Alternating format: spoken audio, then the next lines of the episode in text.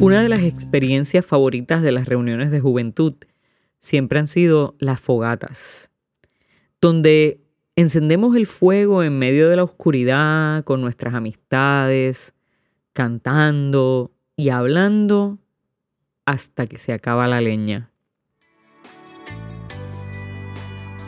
Jesús dijo a sus discípulos, Yo he venido a traer fuego sobre la tierra.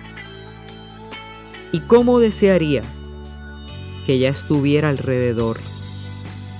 Tengo que recibir un bautismo y qué angustia siento hasta que esto se cumpla plenamente. ¿Piensan ustedes que he venido a traer paz a la tierra? No. Les digo que he venido a traer la división. De ahora en adelante, cinco miembros de una familia estarán divididos. Tres contra dos y dos contra tres. El padre contra el hijo y el hijo contra el padre. La madre contra la hija y la hija contra la madre. La suegra contra la nuera y la nuera contra la suegra.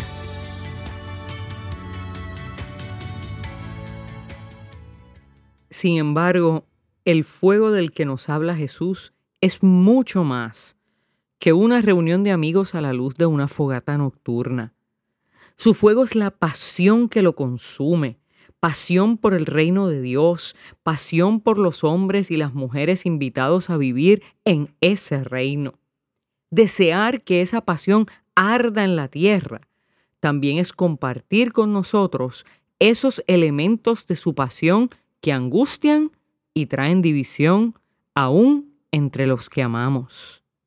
Pensar que hacer las cosas por el reino de Dios es vivir fuera del conflicto, de la contradicción o de la aceptación es una idea equivocada de lo que verdaderamente fue la misión de Jesús y es la misión de su iglesia.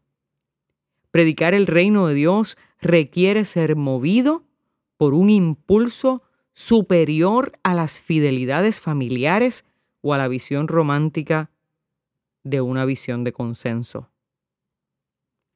No temas al conflicto si lo que te mueve es el fuego de Dios. Teme las divisiones causadas por tus propios intereses. El fuego del Espíritu que movía a Jesús es aquella llama capaz de destruir todo lo que se antepone al proyecto de Dios para la humanidad.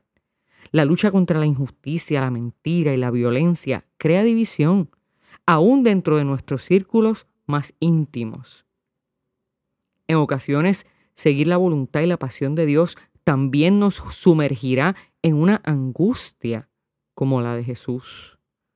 Seguir y obrar como Jesús es una acción consciente de que enfrentaremos fuerzas contrarias, confrontaciones, angustia y división aún entre las personas que amamos. Sin embargo, quien vive movido por el fuego y la pasión del Espíritu busca incansablemente que ese fuego se esparza para cambiar el mundo y para moverlo hacia la voluntad plena del Creador. Recuerda, donde no se reta la comodidad, no se predica el reino de Dios. Reflexionemos. ¿Cuáles son las pasiones que motivan tus acciones? ¿Qué tipo de cristianismo vivimos? ¿El que se acomoda a una idea pasiva de la fe? o el que arde ante la injusticia. ¿Cómo podemos ayudar a cumplir el deseo de Jesús de que el fuego de su espíritu arda en el mundo? Oremos. Señor, perdona las veces en las que no hemos sido proactivos en contagiar con el fuego de tu espíritu y nos hemos acostumbrado y acomodado en la pasividad de una fe individual. Ilumina nuestras acciones para que no provoquemos divisiones por motivos personales, sino que motivados por tu espíritu, busquemos quebrantar las estructuras que alimenten lo que se antepone a tu reino. enséñanos a provocar esa santa división.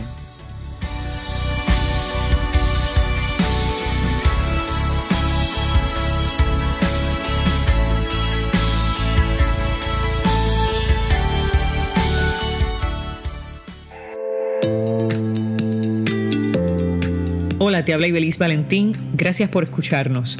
Si este mensaje ha sido de bendición a tu vida, compártelo en las redes sociales. También puedes suscribirte a través de Apple Podcast o de Spotify Podcast. Que Dios te bendiga y hasta la próxima.